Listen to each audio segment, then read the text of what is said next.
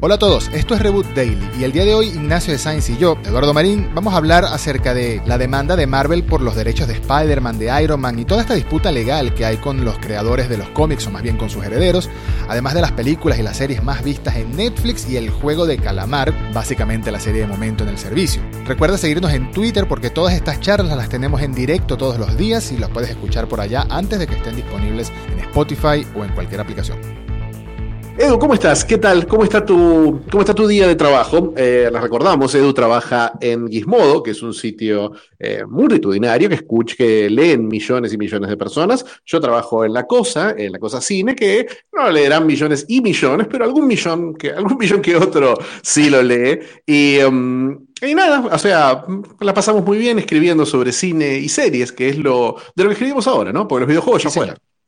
Sí, señor, eh, la pasamos muy bien y hacemos este epic crossover, best crossover que Marvel, eh, Capitán América de Civil War, aquí conversando, debatiendo, alegrándonos, molestándonos cuando toque. Todavía no nos hemos molestado, pero en algún momento sucederá. Y justamente quería, tenía, tenía pendiente hablar contigo, ya que ayer no pudimos hacer, no pudimos tener esta charlita. Mm. Tenía pendiente hablar contigo el tema del fin de semana. El tema del fin de semana para mí fue la demanda, ¿no? No fue ni siquiera el evento de Netflix, el Tudum, que sigo detestando ese nombre, sino la demanda esta de, de, Marvel demandando a los herederos de los creadores de los cómics, ¿no? Se, se, menciona Stan Lee, pero bueno, se menciona más que nadie a Steve Ditko, que, que quién más que Steve Ditko como, sí, legendario creador. Stan Lee, lo de Stan Lee es complicado, no es exactamente Stan Lee el que está, el que está demandando, sino son los herederos de Steve Ditko y de un par de, por ahora, un par de, de artistas y guionistas más eh, principalmente Don Heck, que tiene el honor de ser el co-creador de Iron Man. Entonces, por ahí hasta, hasta más importante que los creadores, excepto en el caso de Steve Ditko, donde claramente es un creador, fue el impulso creativo de cada uno de estos, de estos cómics. Eh, el, otro problema son más los personajes. Eh, en el caso de Ditko... El caso de Ditko es más difícil porque el caso de Ditko y de Kirby todavía trabajaban con Stan para, para, creo que para entender toda la forma en que, la que funciona eh, el universo Marvel y Marvel como editorial hay que entender lo que se llama el método Marvel, que es cómo se escribían, cómo se escribían cómics en esa época. Que se escribían más o menos, se, sentaban eh, Jack con Stan Lee y, y en 15 minutos tiraban una idea de cómo podía ser el capítulo. Bueno, ahora en este capítulo Spider-Man se enfrenta contra un chabón que es un escorpión, pero Stan, ya, ya es una araña. No es como, vamos a los todos temáticos. Eh, vos te va a salir buenísimo. yo tengo en Febos, Jack. Y, y Jack se sentaba y lo que hacía era dibujar 22 páginas de cómics. Y las 22 páginas de cómics tenían una estructura y una historia, por supuesto, pues es imposible no tener una historia. Pero él, armaba toda la historia, todos los momentos dramáticos, todas las secuencias de acción, los nuevos personajes, los diseños, absolutamente todo lo armaban Jack eh, y Steve Ditko particularmente en ese momento, y después, bueno, otros como Steranko, tardaron muchos años en, abandonar el método Marvel, hasta, hasta um, Chris Claremont, hasta que llegó Chris Claremont, lo seguían usando. Em, pero este, entonces, bueno, eh, Stan lo que, hacía era agarrar. Antes y después fue Chris Claremont, de verdad, para todo. Para todo, para todo. Eh, especialmente porque Chris Claremont venía de una mentalidad mucho más novelística, mucho más, eh, mucho más guion, mucho, más del guion, mucho más de, mm. mucho más literario. Era, era, mm, era Claremont o Roy Thomas, que por ahí, que creo que el primero, el primero en usar full script fue Roy Thomas. Pero, pero bueno, lo que hacía Stan era agarrar este cómic, que ya tenía 22 páginas, ponerle los globitos y los diálogos, pero la situación, los personajes, la relación entre los personajes, las secuencias de acción, que son las que se replican, eh, famosas en estas películas, bueno, todas esas son, nacen de estos, de estos dibujantes. Entonces, ahí, ahí, hay una, una, una, cuestión compleja de créditos que siempre, siempre existió en la, en la, en la historia de, de Marvel, ¿no? Y ahora se complica más con estas, con estas demandas, porque no son unas demandas cualquiera tampoco, porque no es la primera vez que se hacen demandas no, como para nada, para nada. Es que me recuerda mucho, me recuerda mucho, o sea, esto, lo que pasa es que sonó mucho como que Marvel está demandando y podría perder los derechos de Iron Man. Esto no, esto no van a perder los derechos de nada. No va a perder los derechos ni del café que se toma en la mañana Bob, Bob Chapek, ni nadie por el, por el estilo. Lo que, lo que es un, esto es un tema de dinero, ¿no? Esto es un tema de llegar a un punto medio a ver cuánto dinero se llevan los abogados, que se van a llevar una linda suma, sobre todo tomando en cuenta que los abogados, tanto de, de los demandantes como los de Marvel, son gente que se dedican a esto, se dedican a la industria del cómic, a demandarse y darse palos en los juicios. Pero me recuerda mucho al caso de, de Gary Friedrich, ¿no? El creador de, de, Ghost Rider. Fíjate que el caso, el caso de, fue hace casi 10 años. Y el caso de Friedrich giró principalmente alrededor del método Marvel. Y por eso, eh, obviamente, todos estos casos, ninguno de estos casos llega a sentencia. Todos estos casos se arreglan extrajudicialmente. Eh, el caso de Friedrich fue así. Eh, fue uno de los que mejor le fue, creo, a Friedrich, a, a Mark Wolfman. pasarlo muy mal. Eh, claro, claro, porque Friedrich sí la pasó muy, muy mal porque también era un tipo que no tenía por ahí la, llegada eh, legal. En este caso sí, estás, como, como decís, todos recurrieron a abogados, eh, a los mismos abogados de siempre. Mark Toberoff es el abogado de los herederos que es el que está contactando directamente a los herederos y decirles como, como los famosos abogados tipo Better Call Saul que llaman para decir, para decir, bueno, si te pasó tal cosa, podrías tener derecho a compensación. Ok, el que está acá y ve la televisión de Los Ángeles ya conoce seguramente ese aviso de memoria, por lo menos de la tele y de la radio, eh, que, siempre hay casos que hay dando vueltas en los que por ahí tenés derecho a compensación. Lo que ve Toberov, Toberov es, y esto, esto por ahí suena, obviamente yo no soy alguien que tiene una autoridad como para decirlo, pero otra gente que leo y que confío mucho más y que sí tiene la autoridad. Toberoff es un tarado. Toberoff es un, es un abogado muy, es muy Better Call Saul. Quizás no tan buen abogado como Jimmy McGill, porque mm, en el caso famoso que él manejó fue el caso de Jerry Siegel y Joe Shuster, los creadores de Superman, contra eh, DC Comics. Y aún con evidencias en la mano de acuerdos informales que no tenían validez legal, Toberov terminó, eh, terminó eh, arreglando extrajudicialmente y lo mismo pasó eh, un, poco de tiempo, un poco de tiempo después con los hijos de Jack Kirby con Marvel. Eh, ese caso llegó hasta la Corte Suprema, la famosa eh, Ruth Bader Ginsburg, eh, esta, esta, jueza que los demócratas de Estados Unidos adoran con su vida, se, se, interesó especialmente en el caso de Kirby y por eso, por eso Disney dijo, sabes que este caso no podemos, no podemos permitir que llegue a, a, una instancia de juicio porque el problema con la instancia de juicio, el, el, problema porque, por ejemplo, no quieren que la demanda de Scarlett Johansson llegue a juicio, que el juicio tiene un periodo que se llama discovery. El Discovery es que básicamente a vos te abren las puertas de la oficina y vos, vos podés buscar en viejos mails, podés buscar en, eh, qué sé yo, podés buscar en contratos, en acuerdos, en libros contables, eh, podés buscar la información que necesitas para, para tu juicio. Y obviamente sal, salte a la luz un montón de información que ninguna empresa quiere que se sepa.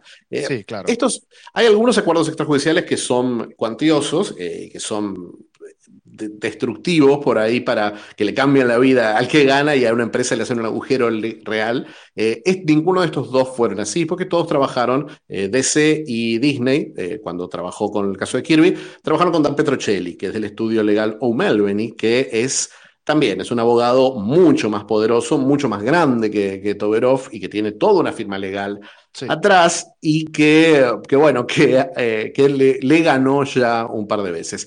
Acá es más complicado. Acá realmente creo que Toberov tiene que haber aprendido y creo también que después, de la, después de la, del profundo rechazo que hubo por parte de la comunidad artística durante el juicio de, de Scarlett Johansson, por las cosas que están pasando, por los guionistas que está perdiendo Marvel en este tiempo, creo que mm, los guionistas de cómics que Marvel está perdiendo en este tiempo, por la, la carta de Brubaker y cómo la levantaron medios como The Guardian, no sé si te acordás de la carta de Brubaker. No, no me acuerdo. Brubaker, Ed Brubaker es el, guionista de. El que, el que reinventó el Capitán América a principios de los 2000. Eh, hizo la serie, eh, él creó al personaje de Bucky, del Soldado del Invierno, y hizo, hizo toda la historia de la muerte del Capitán América en los cómics, que obviamente no tiene nada que ver con lo que pasó en, en, la, en las películas. En las películas. En las películas, pero sí tiene, sí tiene mucho del tono de thriller eh, de espionaje de los 70 que terminaron teniendo las películas. Entonces, Brubaker no solamente crea los personajes, sino que le da un tono a estos, a estos cómics. Y esa es, la, esa es la, incomodidad que generó. Brubaker publicó una carta en la que contó que cuando Marvel adapta algo tuyo, saben que no te tienen que pagar nada porque tienen un contrato que es por trabajo por encargo, entonces te pagan una bonificación como, especie, como una especie de regalito eh, para que estés feliz, para que estés contento, para que les hagas marketing, que es de 5 mil dólares y dos entradas para la premiere de la película. Ese, ese, es el, ese es el método Marvel para los creativos. Vos fíjate que Jim Starlin, eh, gran creativo Jim Starlin, eh, el, que inventó el guantelete del infinito y todas estas, todas estas cuestiones, eh, dijo que, que, que, por su creación, que, que vio, vio más plata por un... por un personaje secundario que hizo, no me acuerdo qué hizo para DC, que por la creación de Thanos. Y, um, y Brubaker mismo dice que a él le pagaron más por su cameo en El, en el Soldado del Invierno, que hace el, el Capitán América 2, eh, que hace un pequeño cameo y le pagaron lo básico del gremio de, actores. Casi un básico de un extra, con eso le pagaron más que lo que le pagó Marvel por el uso del personaje. Eh, recordemos que hace unos años ni siquiera los ponían en los agradecimientos, se tiene que considerar un paso adelante, pero sí estas demandas eh, son, generan un efecto en la comunidad creativa. Yo creo dos cosas. Primero, que el que demanda o los que demandan, llámese Scarlett, alguien de perfil tan alto como Scarlett Johansson o llámense los herederos de estos, de estos creativos, ¿no? Los herederos de Ditko, por ejemplo, em, son gente que no tiene tan, un perfil tan alto, sobre todo hoy en día en la cultura popular o en la voz populi, por así decirlo, en la vox populi, los que demandan tienen claro que esto, esto no va a llegar a juicio, que esto es un acuerdo legal, a ver cuánto dinero llegamos de por medio, porque al fin y al cabo están demandando a una de las corporaciones más grandes del mundo, que es, bueno, Walt Disney Company, ¿no? Que tienen dinero e, es un poco injusto, pero así funcionan a veces las cosas, ¿no? El que tiene más plata paga más abogados, paga más tiempo los abogados y el otro llega un momento que se queda sin dinero y apuesta a ganar la demanda para que el otro le pague el, el, abogado si es que acaso lo incluye así el resultado del juicio y si no pierde, ¿no? Pero entonces yo creo que esto, que esto es así, esto ha pasado mucho, como decíamos, pasado con el creador de Ghost Rider y ha pasado con otros autores, pero hay algo que, hay algo que me gustó mucho de tu artículo de La Cosa cuando cubriste lo de la demanda, que es lo de la opinión popular al respecto, ¿no? Lo de cómo se ve mencionas un nombre que es clave aquí, ¿no? Hoy en día ven a Scarlett Johansson como, ay, que esta quiere más plata, ay, no tiene suficiente plata, o sea, no tiene suficiente dinero, ¿qué más quiere? Más allá del hecho, ¿no? Pero para mí el nombre clave es Alan Moore, porque Alan Moore se le ha ridiculizado durante décadas, mucha gente lo ha ridiculizado durante décadas, que el, el loco del bastón, el loco de la barba, el, el extremo, el qué sé yo, se le ha dicho de un millón de cosas cuando el tipo lo que de verdad hizo fue obstinarse por, por cómo se le trató, ¿no? Por la falta de respeto, la falta de respeto a su obra y la falta de respeto a, ser el creador de esta obra. Y por eso vemos que de manera más silenciosa, a mi parecer, de manera más, menos, más sutil, ¿no? Más silenciosa, más sutil, eh, muchos autores de los, más, de los más importantes hoy en día en el mundo del cómic se van, o al menos intercalan trabajo entre la editorial grande, la que le da el el cheque seguro, ¿no? DC y Marvel, y por otro lado buscan experimentar. Por ejemplo, Scott Snyder, Scott Snyder, que es uno de los nombres más importantes de los últimos 10 años de Marvel, eh, guionista de, Batman en, todo lo que es de New 52, ¿no? Y, hoy en día creo que hace Justice League junto con Greg Capullo como dibujante, eh, Snyder tiene sus propios proyectos y tú ves, yo lo, sigo, yo lo sigo a él en Instagram y él le da mucha más visibilidad a sus propios proyectos que a, ah, sí, mira, aquí sale un nuevo tomo de Justice League, por ejemplo. Y no es para menos. Es que ni siquiera, o sea, ni siquiera es, estamos hablando solamente de algún, algún guionista que en otro momento fue importante. Creo que el hecho más, más choqueante del mundo del cómic, por lo menos en este año, fue la renuncia de James Tyrion IV, un guionista nuevo, excelente, un guionista de cómics independientes como The Backstagers o Something is Killing the Children, que es un, es un guionista que tiene muchísimo futuro. Realmente el de, los jóvenes es el, el, más interesante. Y eh, Tynion estaba escribiendo Batman. Eh, cuando lo echaron a Tom King de Batman, le dieron Batman a, James Tynion y Tynion decidió renunciar para hacer cómics independientes, ni siquiera en una editorial independiente, sino a través del servicio de newsletters eh, Substack. Substack tiene Substack tiene un programa a través del cual les paga a artistas de cómics. Hablan de números muy altos, especialmente para nombres como el de Tinion, como 600 mil dólares en un año. No, hay, no hay guionista de cómic que haya visto 600 mil dólares en un año, que no sea Robert Kirkman. no hay un, guionista que por sus cómics solamente haya visto esa plata. Y el trato es impresionante. El trato es que básicamente vos tenés que publicar dos newsletters por semana Eh, no importa cuánta gente se suscriba, no importa lo que publiques en ese newsletter, publica lo que sea con tal de que las mandes. Eh, podés publicar cómics, podés no publicar cómics. Y los cómics que publiques son tuyos. No, ellos no tienen ni siquiera los derechos de impresión. Eh, ellos tienen, vos tenés los, te quedas con los derechos de los personajes y te quedas con los derechos de impresión también. Si vos publicaste un cómic en Substack y querés editarlo por IMAX y IMAX te paga de nuevo, genial, lo puedes hacer. Es un trato impresionante. Está James Tinion, está Jeff Lemire y hoy, hace una hora más o menos, firmó Kelly Thompson también, una de las mejores guionistas eh, actuales eh, que escribió, bueno, que, escribió Capitana Marvel eh, un tiempo y escribió Hawkeye. Escribió una versión lindísima de Kate Bishop, escribió más o menos unos 15 o 20 números de, Kate Bishop. No me acuerdo que estaba escribiendo ahora, pero está escribiendo algo interesante también. Pero, pero por eso, están perdiendo a estos grandes guionistas porque los tratos que ofrecen son terribles. No, obviamente nunca van a tener participación en, si son dueños o no de los personajes. No puedes crear un personaje para Marvel y que sea tuyo, porque narrativamente eso no funciona pero, pero que haya un porcentaje, que haya un compartir ciertas ganancias. Y creo que, creo que tarde o temprano estas editoriales van a tener que moverse en esa dirección, que es la forma en la que se relacionan con novelistas, por ejemplo, porque el novelista nunca tiene, el novelista nunca le, regala su, novela a una editorial, a menos que escriba por encargo, pero eso, eso, eso existe solamente si escribís libros de, qué sé yo, Sweet Valley High, ni el escritor de Animorphs escribía para, por encargo. Yo me imagino que esto también tiene que ver con esa especie de zona gris, no sé si llamarlo zona gris, pero esa especie de, esa especie de contrato que hay de que en muchos casos, sobre todo hoy en día, no es que estás creando un personaje, sino que estás trabajando con un personaje ya creado y de por sí te pagan por hora, por trabajo, por encargo. Entonces, al fin y al cabo, por más que sea tu idea creativa, esa historia basada en un universo ya preexistente, técnicamente no lo es, ¿no? Entonces, e, es complicado. Yo lo que, yo lo que no veo bien, la verdad, eh, es este fanatismo ciego que existe ante, ante la casa matriz, ¿no? En vez de ver que, bueno, si me gusta tal película, por decirlo de alguna manera, pues el, director, el guionista, los actores, etcétera, son los que son los que hicieron vida a esa película y no, y no el estudio, ¿no? Por así decirlo, ¿no? Por qué complicado, mucho. Qué complicado tener que explicar eso, ¿no? Eh, algo que parece eh, algo que parece claro y parece obvio para cualquiera que sepa cómo funcionan creativamente estas, estas eh, editoriales, aún las que, las que tienen mucha interferencia editorial, como pasa, bueno, con Marvel pasa menos, con DC pasa mucho más ahora. Eh, justamente Tinion en sus newsletters está contando un poco eso, pero, pero sí, sí me sorprende, me sorprende que puedas decir Watchmen es la mejor obra del cómic de la historia y Alan Moore es un tarado que eh, llora porque, porque firmó un contrato y bueno, si firmaste un contrato, jodete. ¿Qué es tan, tan relativo? Porque el contrato, de, el contrato de Alan Moore es famoso. El contrato de Alan Moore lo que dice es que em, Alan Moore va a recuperar los derechos de Watchmen cuando eh, Watchmen salga de, cuando ya no esté disponible para, cuando, cuando, se agote, cuando se agote y no se haga una reimpresión. Eh, cuando Alan Moore firmó ese contrato, nunca en la historia de la industria de los cómics, nunca había, había, se había publicado un libro que estuviera en impresión constante. O sea, que, estuviera, que fuera editado y reeditado y reeditado y reeditado. El primero fue Watchmen. O sea, firmó un contrato basado en circunstancias que cambiaron con el tiempo. Exacto.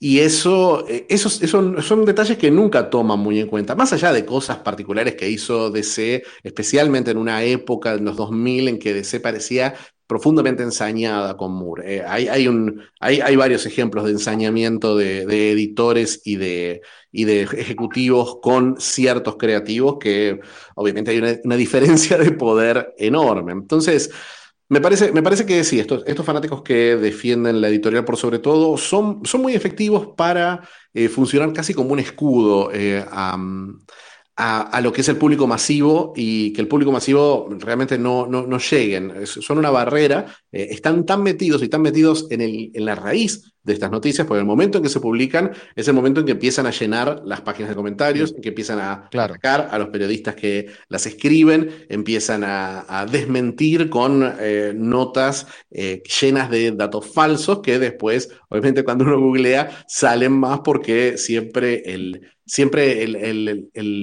esta, esta, idea de una cruzada, de una guerra religiosa contra los que quieren quitarte a tu Marvel o quitarte a tu DC, eh, siempre va a generar muchísimos más clics y muchísimo más engagement que noticias que digan, por ejemplo, el título, el título de mi noticia de, Marvel, el título del tweet y del, posteo en Facebook era, no, Marvel no está perdiendo estos personajes. Era como el, el anti-clickbait, la idea era el anti-clickbait.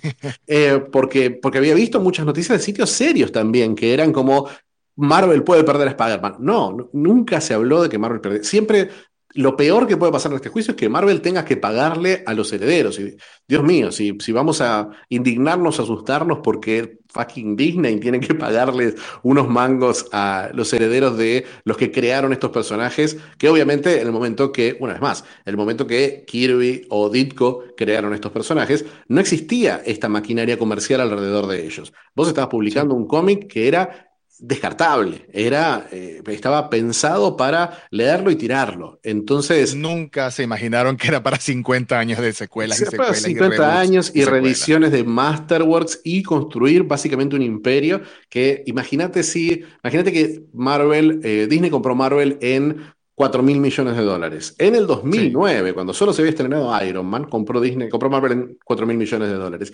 Imagínate cuánto podría haber costado Marvel, cuánto costaría Marvel hoy. Si, si Disney tuviera la idea loca de venderla, ponele. ¿Cuánto podría costar Marvel hoy? Hoy podría costar. 25 mil, 30 mil, un, número así debe ser. 25 mil, 30 mil. No, no, pensá, pensá que no, no, no, no, no creo que haya una comparación. Hay que, pensar que cada película tiene al menos asegurados mil millones de dólares. Cada película que salga de Por eso, cada película, eso le da mucho cada, cada, película, cada libro, cada, todo el archivo editorial, eh, los, el merchandise. El merchandise. O sea, no, no, es, es algo que vale 50 mil millones de dólares. Vale más que la mayoría de los estudios de cine. Tener solamente las licencias de esos 400, 500 personajes de Marvel, más los 2.000, 3.000 que todavía ni aprendieron cómo usarlos. Entonces, sí, me parece, sí me parece que, como vos decís, eh, creo que toda, toda es una situación interesante para estudiar, pero el lado de, ese fandom escudo, ese fandom barrera, es, eh, es, es, detestable, no tiene la más mínima, el más mínimo atisbo de defensa. O de empatía, sí, ese, ese, ese fandom que sirve casi de agencia de prensa, por así decirlo, eh, de agencia de publicidad y de relaciones. Mira, también me pareció interesante, que te lo quería comentar, me pareció interesante que Netflix publicó estos números, ¿no? De las 10 películas más vistas y las 10 series más vistas originales, eso sí, ¿no? Netflix Originals, que recordemos, hay que recordar que Netflix Originals es muy entre comillas a veces, ¿no? Originals puede ser que tiene la licencia exclusiva de una producción y le clavan esa N roja en el póster en el, servicio sin, sin, vergüenza y con mucho descaro, como es el caso de Better Call Saul, por ejemplo, que en Latinoamérica tiene la N rojita de Netflix Originals y no, eso lo hace AMC.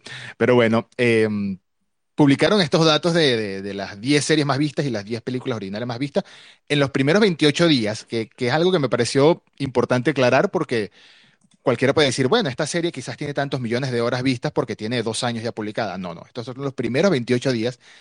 Y no me imaginé que Beatbox iba a ser la número uno. La verdad, no me imaginé que Beatbox iba a ser la película número uno. Sí veía Extraction, la de Chris Hemsworth, muy arriba. Sí la veía. Ese número dos me lo esperaba porque fue, fue estas megaproducciones que apuestan a la acción, a la adrenalina, a la domingo por la tarde de mucha gente.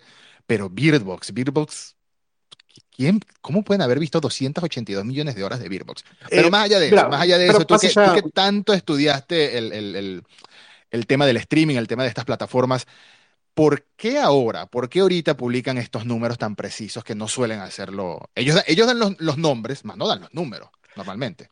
Eh, claro, dan los nombres. No, en general dan los números. Ellos tienen un, número que es el que comparten usualmente, que es un número que hay que tomarlo con pinzas, que es un número real. Obviamente, Netflix no miente los números porque son los mismos números que le dan a los creativos y obviamente los creativos saltarían si estuvieran mintiendo con los números. Si estuvieran diciendo públicamente un número que no es o que es demasiado bajo, eh, los creativos lo, lo, discutirían y si fuera demasiado alto, lo discutiría, los creativos pedirían más plata. Así que los números son reales. Y con Beerbox me parece que hay un factor particular. Beerbox nunca fue eh, una de las películas más vistas cuando Netflix hace sus informes anuales. Cuando Netflix te dice la cantidad de gente que vio una película, te dice que esta cantidad de gente vio dos minutos de este producto. Eh, entonces es la gente que puso play y no, no fue por error. Eso es básicamente lo que miden. Eh, algunos vieron 10 minutos, otros vieron la película entera, otros vieron 2 minutos y un segundo y la sacaron. Me parece bastante raro, me parece que es, eh, me parece que es un, método extraño, pero dentro de todo es efectivo, porque sí vemos que se traduce a esta nueva, este nuevo número que esta vez lo están convirtiendo, no lo habían compartido nunca, que es la cantidad de millones de horas que se vieron. Por ejemplo, si nosotros dividimos Bird Box, que es una película de 120 minutos por la, cantidad de dos horas, ¿no? Por la cantidad de, de visualizaciones, nos queda que se vio 141 millones de veces. Hay una razón muy simple para esto, que es ver, está hace más tiempo en el servicio. En el, en el momento que se estrenó Bird Box, que fue a finales de 2017, eh, a finales de 2017 o 2018, no me acuerdo. Eh, no, había, no había muchas películas originales, ¿a eso te refieres? 2018, a finales de 2018 no había, no era, una, no era una, un río constante de películas originales. ¿Te acuerdas cuando se estrenó Roma? Fue más o menos que se estrenó sí. Bird Box. Entonces no había mucho, no había tanto contenido original propio en el servicio y el servicio siempre va a promocionarte por sobre todo sus productos originales. Bird Box estuvo tres meses eh, promocionada. Entonces, en el momento tuvo una cantidad de visualizaciones que la dijeron que dijeron fue un éxito, dijeron queremos secuela, dijeron vamos a hacer otra película de Sandra Bullock que se estrena ahora en unos meses. Eh, eso que fue un éxito estaba claro, pero la cantidad de visualizaciones tiene que ver con el tiempo que existe en el servicio. En Misión Rescate, que es la que decís, la de Chris Hemsworth, es una película que tiene un poquito más de un año. Eh, el Irlandés es una película que tiene más horas y tiene un público, que es la tercera más vista, tiene más horas primero. La gente que le puso play al irlandés sabe lo que le está poniendo play. Así que, pero los 200... Sabe que es Scorsese contándote de mafiosos durante muchas horas. Muchas, exacto. Entonces, 215 millones de horas son 70 millones de visualizaciones, de 70 millones de personas que vieron la película completa, en, promedio, ¿no? Contra las 140 millones de Bird Box. Es, un, es una distancia muy grande, que creo que sí tiene que ver con el tiempo, porque hay películas mucho más nuevas que sabemos que fueron fenómenos más grandes. En el momento que vieron que con Army, of the Dead generan, están generando un universo alrededor de esa película porque se estrenó hace tres meses y ya tiene 187 millones de horas. y, Olgar también, ¿no? Olgar también va a tener secuela, creo. Olgar va a tener secuela. Todas, todas las de esta lista van a tener secuelas. Enola Holmes va a tener secuela. Murder Mystery, la de Adam Saldar, que sabíamos que era la más exitosa, va a tener secuela. Kissing Booth ya tuvo secuela, ya tuvo una tercera película. Eh, y la única que no la va a tener, la única que consideró un fracaso Netflix por otras razones fue Escuadrón 6 que también te deja claro que Netflix tiene una, mentalidad que va un poquito más allá de las horas de visualización. Eh, se dieron cuenta con Escuadrón 6 que es una, es una película que no generó, que generó una buena cantidad de horas de visualización, pero que no generó un impacto cultural, que es lo que ellos estaban esperando. Porque fíjate, que en, ninguna de estas, en estas listas vemos, vemos cosas que nosotros como, como especialistas en este tema jamás les hemos puesto play. Yo no le puse play, bueno, sí, a un capítulo sí, pero no me gustó. Eh, le puse, yo qué sé yo, eh, a 13 Reasons Why, a um, eh, Ginny and Georgia, otra serie que. Yo ni siquiera sé qué es eso. Bueno, por Georgia, yo, ni siquiera sé qué es eso. Es buenísimo, es tipo Gilmore Girls, está muy buena. Pero. Me, quedo con Grace and Frankie, si es por poner dos nombres en el título. ok, bueno, otros nombres que hay en el título: Sexo Vida, que es una serie que estuvo primera en los rankings durante estos últimos dos meses. la vio todo el mundo, que no somos nosotros, que no vemos nuestra serie de género, la vio todo el mundo. Pero. Sexo Vida, es más, la acaban de renovar para una segunda temporada y es un fenómeno, pero es un fenómeno del que no sabemos nada. Emily in Paris, que es un meme casi, un chiste dentro de nuestros círculos, fue una de las series más vistas. Eh, y te das cuenta, Sí, es que tienes toda la razón. Te das cuenta que en esta lista, en esta lista están todas las series que han tenido secuelas y que tienen secuelas y en las que están trabajando a ampliar más. Está The Witcher de cuarto lugar, por ejemplo. Eh, me gusta que la lista te la divide por temporadas, entonces ves a veces la misma serie repetida. Ves dos veces Stranger Things, ves dos veces eh, 13 Reasons Why, ves dos veces La Casa de Papel. Y bueno, La Casa de Papel ahorita está concluyendo, pero seguramente ese universo no va a parar ahí. Bridgerton ya sabemos que tiene secuela. The Witcher ya sabemos que tiene un montón de cosas de las que hablamos el, sábado, ¿no? Entonces, ya, ya vemos que, esto es lo que influye en Netflix. Cuando cancelan una serie es porque no está ni en el top 20, seguramente. Eh, seguramente, pero fíjate que todo esto se eclipsa, todos estos números de, Netflix se eclipsan con el número de Squid Game, con el número del juego del calamar, que es... Que me querías contar que tengo que ver esa serie, ¿no? Sí, o sea, me parece que no, debe haber sido el único. Y, eh, es una serie, es, primero la serie es excelente. Eso, eso es, creo que aún las series que no son para uno, uno sabe que sí están apuntadas a ese público y, están, y conectan de alguna forma con ese público. Uno, qué sé yo, 13 Reasons Why a mí no me gusta porque... Eh, es una serie, hay series de adolescentes que son para cualquier público o para un público post-adolescente que son casi una parodia, como Riverdale, pero 13 Reasons Why no es Riverdale, es una historia eh, que se toma con una seriedad absoluta, es una historia muy de jóvenes adultos. Entonces, sí hay una, hay, hay, hay ahí una, una, una, disociación en la que, bueno, vos no sos parte de ese, de ese público. Muchos de nosotros no somos parte del público de Bridgerton. Yo sí, pero es un interés particular que tengo por ese tipo de historias románticas de época. Pero, pero fíjate que Bridgerton es un fenómeno masivo, gigantesco, enorme, que ya también tiene, tiene su universo. Entonces, y con El Juego del Calamar, que es una serie que está pensada está pensada para un público que es fanático de lo coreano, está pensada para un público fanático de lo extremo, porque es una, una de las últimas variantes de esta idea del Death Game, que está muy de moda hace unos 10 años en los videojuegos en los, y el manga en particular, eh, que son cosas... Gantz. Claro, Guns, eh, Alice in Borderland, eh, los Danganronpa y los Zero Escape. Hay, hay, muchísimas variantes. Y por supuesto, la, la, abuelita de todas, eh, Battle Royale. Battle Royale que se estrenó hace 20 años y es, fue un fenómeno absoluto, enorme, gigante, mundial, pre-streaming, pre cualquier otra cosa, pero fue una película que circuló, que dio vueltas y que durante 10, 15 años se habló todo el tiempo de esa película, llamó la atención de todo el mundo.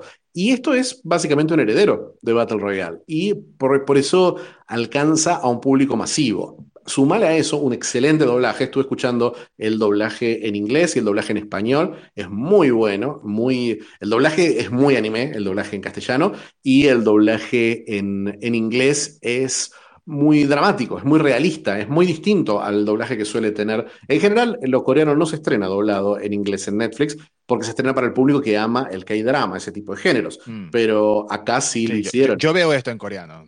Yo soy muy de ver las cosas en, en, idioma original. Por cierto, a todos los que nos están escuchando, nos van a escuchar después, no googleen, o sea, googleen Juego del Calamar, pero no bajen mucho en Google porque empiezan a aparecer medios spoilers ahí y yo detesto los spoilers. Lo que sí te puedo decir es que veo el, veo el elenco de la serie y veo muchas caras conocidas. A mí me gusta mucho el cine coreano.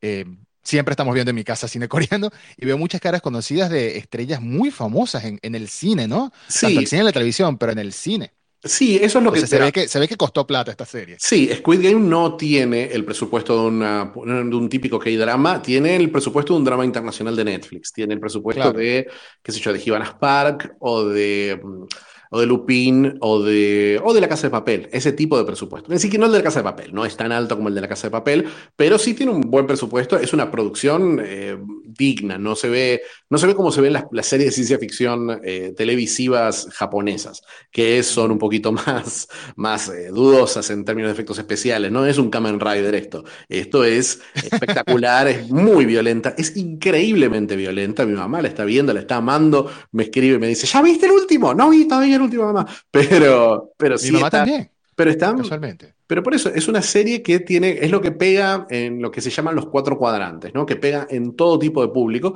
porque pega en un público joven y adolescente que no la debería estar viendo, pero bueno, Netflix nunca te va a poner una traba. Así que la vas a ver igual. Eh, ese público joven y adolescente la hizo un fenómeno en TikTok. En TikTok los, los memes y los videos de parodia, que son muy graciosos, eh, y, que y que se refieren principalmente al primer capítulo nomás, eh, tienen 10 mil millones de visualizaciones hasta ahora. Dios mío. Pongamos en perspectiva que la serie está a punto de alcanzar a Lupin y La Casa de Papel como la serie internacional más vista de Netflix y se estrenó hace 11 días. O sea, para Ted Sarandos, para el CEO, está claro que va a ser la serie más vista en servicio. Sí, sí, totalmente, totalmente. Eh, va, apuntando a eso y por eso cada vez vemos más y más producciones originales, de verdad originales y, licenciadas de Corea del Sur en, en Netflix, ¿no? Es como que se está convirtiendo como en su casa. Eh, sí, Corea del Sur me parece que funcionó muy, muy bien. Me parece que lo mismo está pasando con el anime, lo estamos viendo clarísimo. Claro. Y creo que, creo que esto, eh, esta, vos decís por qué comparten los números. Eh, que es la pregunta cuando empezamos esto y nos fuimos por las ramas.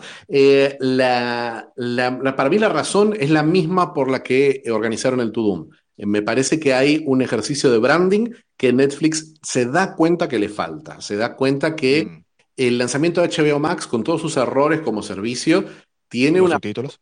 Ay, Dios mío, bueno, ni hablar, eso ni lo saben afuera, pero, pero no, pero el tema del precio, el tema del catálogo, el tema de la pelea con los directores de Warner, fue un lanzamiento accidentado, el de HBO Max. Eh, Disney Plus tuvo un año sin contenido casi. Eh, todos los servicios de streaming tuvieron como, como, como trabas, ni hablar de Peacock, Paramount Plus, todos esos que todavía están encontrando identidad pero me parece que están, me parece que se está asustando de otras cosas, de competencia que está creciendo Netflix. Se está asustando de dos en particular.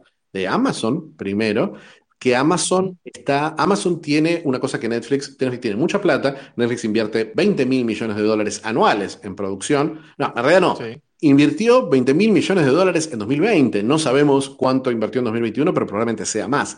Eh, invierte esa cantidad, es el que más invierte de todos, pero Amazon tiene un bolsillo infinito, tiene un bolsillo infinito y eso no, eso es algo temible, saber que es como cuando competís, es como cuando Sony compite con, en términos de gaming, cuando Sony compite con Microsoft. Vos podés competir con Microsoft en una cosa o en otra, pero cuando la pulseada es de plata, cuando vos querés, qué sé yo, comprarte un estudio y Microsoft quiere el mismo, Microsoft se lo va a quedar. No hay forma, no hay forma. Microsoft tiene una chequera en blanco y eso lo vimos con Microsoft, lo estamos viendo con Xbox ahora y con Amazon lo vamos a ver especialmente con el proyecto del Señor de los Anillos, que es la gran apuesta. Si al Señor de los Anillos le va bien, y para que no, le tiene que ir bien al Señor de los Anillos, al Señor de los Anillos le tiene que ir como los dioses, porque Amazon ha apostado muy fuerte por marcas que no funcionaron bien. Eh, o que funcionaron hasta cierto nivel. Me parece que, em, qué sé yo, Jack Ryan, por ejemplo, que fue en su momento la serie más cara de Amazon, no fue lo que esperaba Amazon.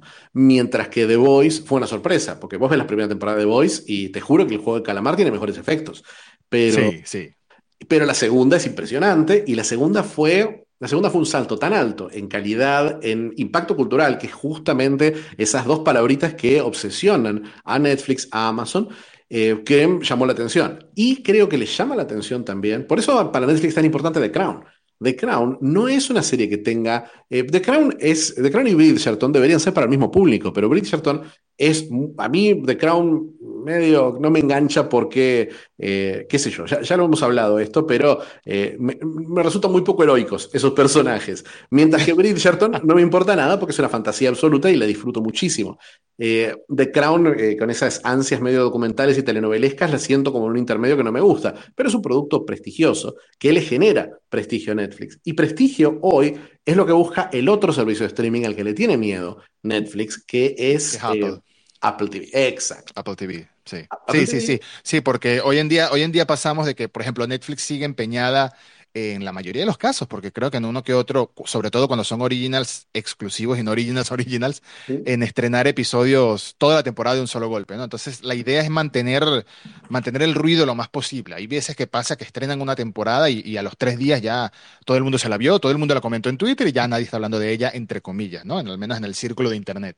Sí. Em, Cosa contrario que pasa con The Mandalorian y con otras series que van semana a semana, un capítulo, un capítulo, un capítulo, y se mantiene mucho más la conversación. Entonces yo creo que impacto cultural es clave porque la idea es que durante mucho tiempo recuerdes esta producción y anheles que llegue más. Y así estoy yo con The Voice, así estoy yo con The Mandalorian, así estoy yo con The Crown también, no lo, no lo niego. y eso, ese, ese, es como el, el, el mayor producto o la, o la mejor manera de mantener tu producto, mejor dicho. Y no lo sé, no lo sé. Ahí The Voice tiene un spin-off anunciado casualmente, se nota que están apostando por sí, ahí. Sí, pero, pero, pero The, Voice, The Voice nunca va a ser lo que puede llegar a ser el potencial Mandalorian, eh, Gotham, eh, Marvel que tiene Señor de los Anillos.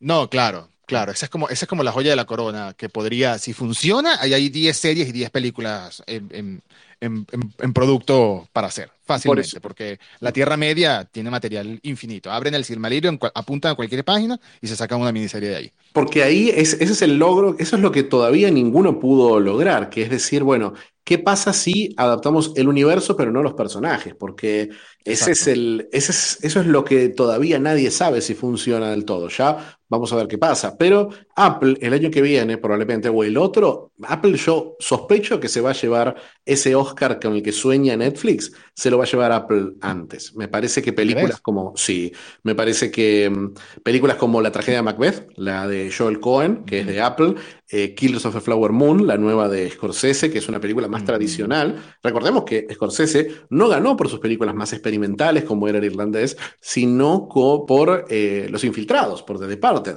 Ganó el Oscar sí. película. Eh, después tienen Kitbag, que es una biografía de mm, Napoleón con Joaquín Phoenix, dirigida por em, Ridley Scott. Entonces, Ahí, tienen Otro, ahí tienen otra cosa, otra cosa fuerte, tienen Emancipation, que es una película que, de Antoine Fuqua y Will Smith eh, sobre la esclavitud. Y recordemos que Antoine Fuqua le, le ganó un Oscar a, Denzel Washington, así que quién sabe. Mm. Eh, tenemos Child. Apple, Apple, arrancó lento, y mm. se le ha criticado mucho. Ah, es que Apple no tiene, no tiene series, es Apple TV Plus, me refiero. No tiene series, no tiene suficiente que justifique para pagar el catálogo. Es verdad, han ido lento, tienen pocas producciones, pero muchas de las que han puesto están triunfando mucho. Fundación ha sido recibida muy bien por un lado, más o menos por el otro, pero por ejemplo, For All Mankind ha tenido muchísimo éxito, a mi parecer, durante, durante, durante todas sus dos temporadas y la próxima seguro también. Y la serie es así con Jason Momoa, que todavía no entiendo cómo existe y todo, sigue existiendo, pero tengo entendido que es muy buena. No la he visto, solo que la premisa me parece un poco, la, primera, extraña. Yo vi los primeros dos o tres de la primera, dicen que la segunda mejoró mucho, pero no importa tanto la calidad. Lo que importa es eh, que no en Apple, es verdad, tenés pocos productos, pero después de dos años del servicio, el servicio está a punto de cumplir dos años, ya, tenés, eh, ya tenés un catálogo. Y no solo eso, sino que tenés un catálogo lleno, lleno, lleno de estrellas. Tenés a Momoa, tenés The Morning Show con eh, Jennifer Aniston y Reese Witherspoon.